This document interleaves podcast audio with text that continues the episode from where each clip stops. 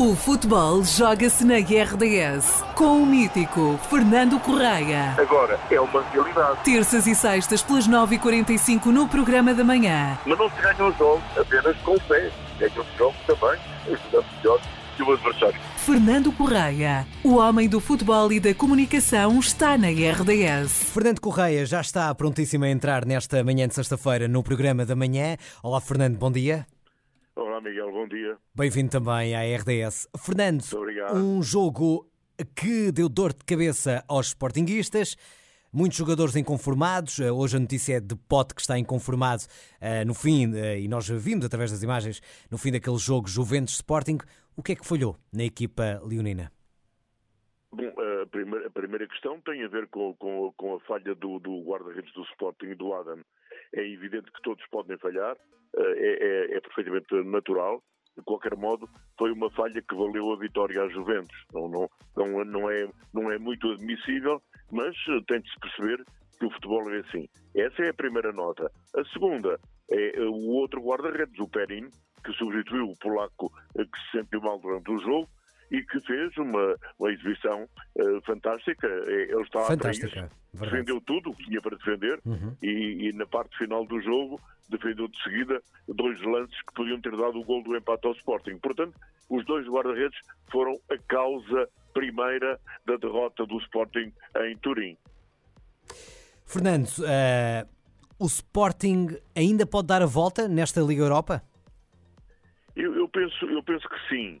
É evidente que este resultado de 1-0 não, não, não assusta, não aflige. É evidente também que seria melhor que o Sporting tivesse ganho, ou pelo menos feito o 0-0.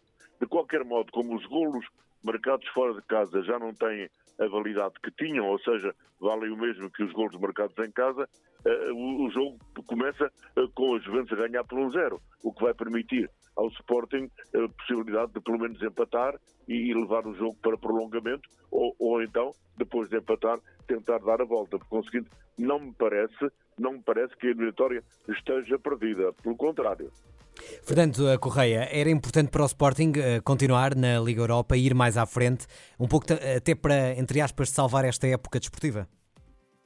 Claro, eu acho que a única esperança que lhe resta é, é chegar eh, pelo menos às meias finais eh, da Liga Europa ou, ou até mesmo à final. E para isso não me parece eh, que seja algo completamente impossível, visto que o Manchester United e o Sevilha pa- empataram 2 a 2, o Bayer Leverkusen e o Union empataram 1 a 1, a Feyenoord ganhou 1 a 0 à Roma e todas essas equipas estão, digamos que ao nível do, do- do melhor Sporting. Portanto, eu acredito que se o Sporting conseguir ganhar à Juventus em Alvalade, eliminando a equipa italiana, eh, pode perfeitamente, pode perfeitamente chegar à final da Liga Europa, o que seria muito bom para Portugal, muito embora já tivesse perdido o sexto lugar em favor, em favor da Holanda, o que significa que na época de 2024-2025 eh, Portugal só vai ter duas equipas na Liga do- dos Campeões. Isso também tem a ver, naturalmente, Miguel, com a derrota do Benfica.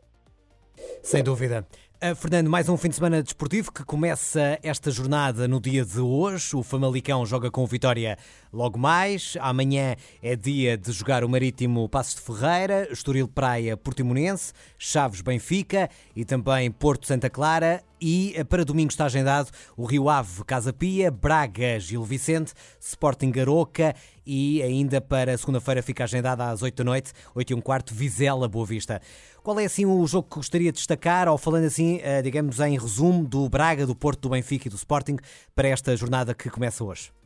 Muito bem, Miguel. Em relação aos primeiros classificados, é evidente que tem importância os jogos em que estão envolvidos o Benfica, o Sporting de Braga e o Futebol Clube do Porto. E vá lá, em segundas núpcias, o Sporting que joga em casa com o Aroca. Mas o Benfica tem uma deslocação complicada, a Chaves, e, se, eh, e a equipa tem que estar ao seu melhor nível eh, para conseguir ganhar o jogo. Eu digo isto porque Digo isso porque eh, se for o Benfica igual àquele eh, que jogou eh, no Estádio da Luz com, o- com o Inter de Milão. Então é deixa-me evidente perguntar-lhe- ter perguntar-lhe-.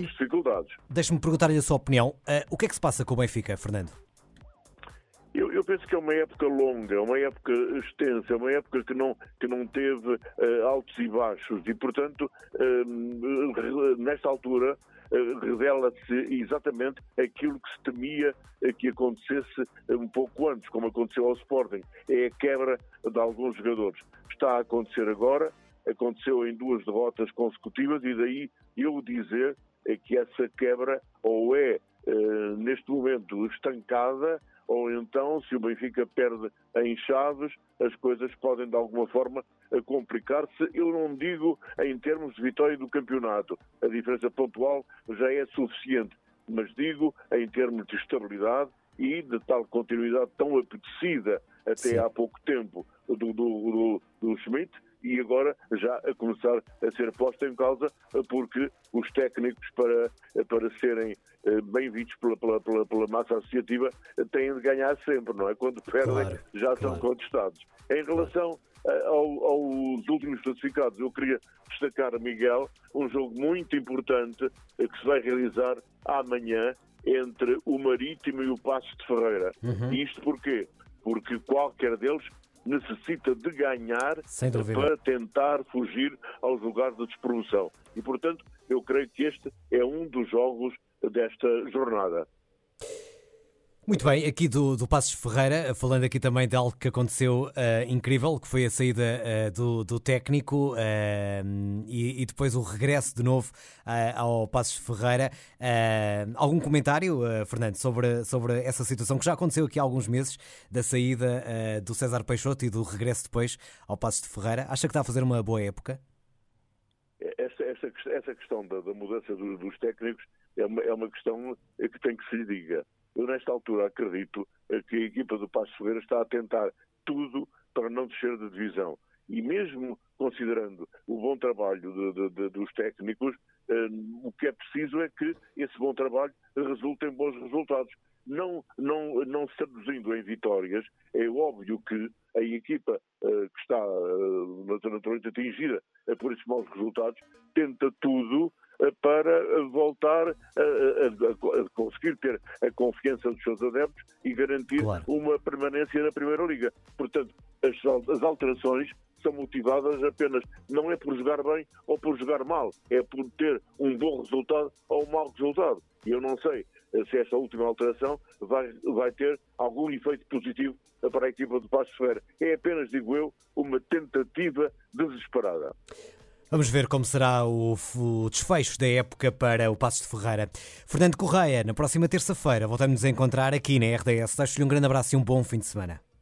Um abraço também, bom fim de semana e cumprimento os ouvintes da RDS. Muito obrigado. Fernando Correia, o homem mítico da rádio e do futebol, está na RDS às terças e sextas no programa da manhã.